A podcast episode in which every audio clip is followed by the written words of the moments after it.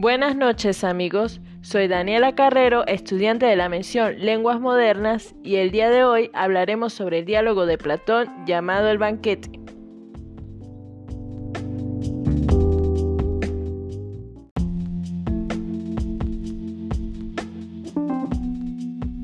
Pocos pensadores han marcado el mundo como lo hizo Platón, y una de sus obras más importantes es El banquete. En dicha obra, Platón nos relata cómo después de que Agatón consiguiera el premio con su primera tragedia, Sócrates y unos amigos se reúnen para debatir sobre el amor, después de que Erincicamo comentara que no se le ha dado la importancia que se merece.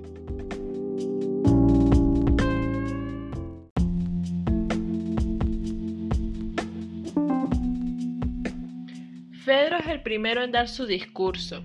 Él se refiere al amor como el más antiguo de los dioses. Prueba de esto es que no posee padre ni madre. Además de darle felicidad al hombre durante vida, aún después de la muerte, lo hace más bondadoso, más noble, incluso llevándolo a dar la vida por la persona que ama, siendo esta clase de amor el cual los dioses más admiran.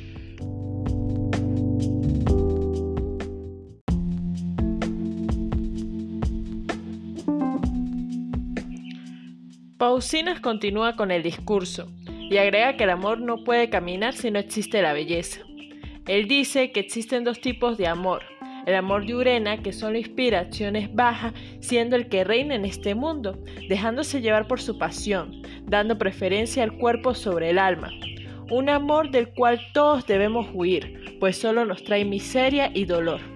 El siguiente es el amor conocido como Venus popular, este se dirige más a la inteligencia, el cual nos dice que no debemos negar el amor a quien nos lo otorgue, ni el amor que alguien nos pida. Este obliga al amado y al amante a vigilarse entre ellos.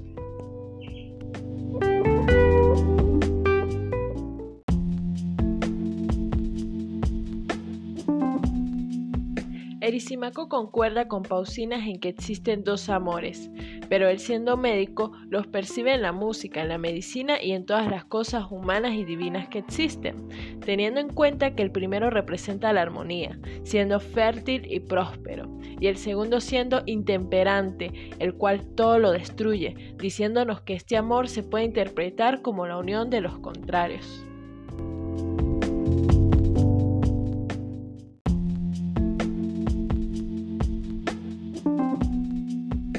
Aristófanes decide dar su aporte con la siguiente teoría. En otros tiempos éramos un ser llamado andrógino. Todos teníamos cabeza con forma redonda, con cuatro brazos, cuatro piernas y dos rostros en una sola cabeza. Éramos más ágiles, más listos, más fuertes, pero queríamos pelear con los dioses e intentar subir a los cielos. Y como castigo de nuestra osadía, Júpiter decidió dividirnos en dos, cortándonos por la mitad.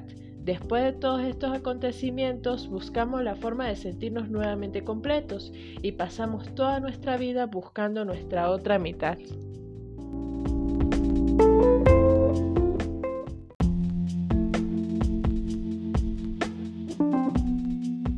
Agatón, el anfitrión de este banquete, decide dar su aporte diciendo que el amor es el más bello de los dioses, el más joven, el más justo y el cual no lastima de forma consciente. Siempre logra escapar de la vejez y se aprovecha de la juventud.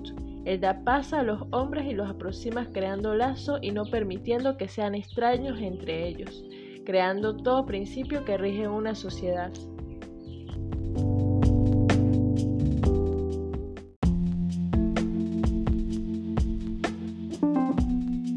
Sócrates hace acto de presencia en este debate y cuestiona lo que Agatón comenta.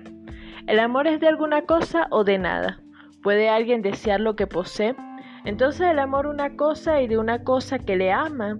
Según tus palabras es el amor de la belleza y no de la fealdad. Todo esto provoca que Agatón cuestione sus propias palabras, así que sin más nada que agregar y todos los demás discursos finalizados, Sócrates empieza su discurso con una historia sobre cómo él también creía que el amor se definía con los mismos conceptos que se aportaron esa noche.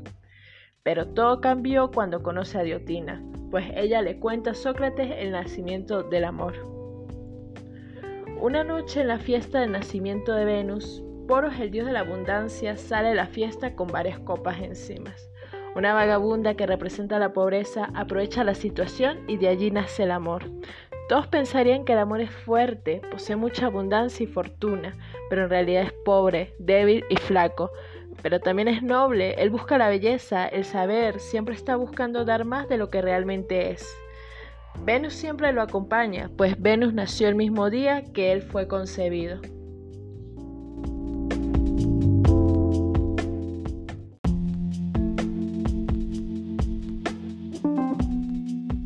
En este diálogo logramos observar las diferentes perspectivas del amor a través de un poeta, un médico y un filósofo, y cómo una palabra tan simple puede tener distintos significados para cualquier persona.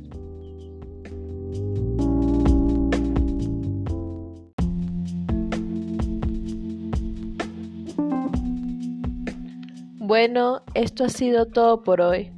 Nos vemos una próxima entrega y sin más que agregar, feliz noche.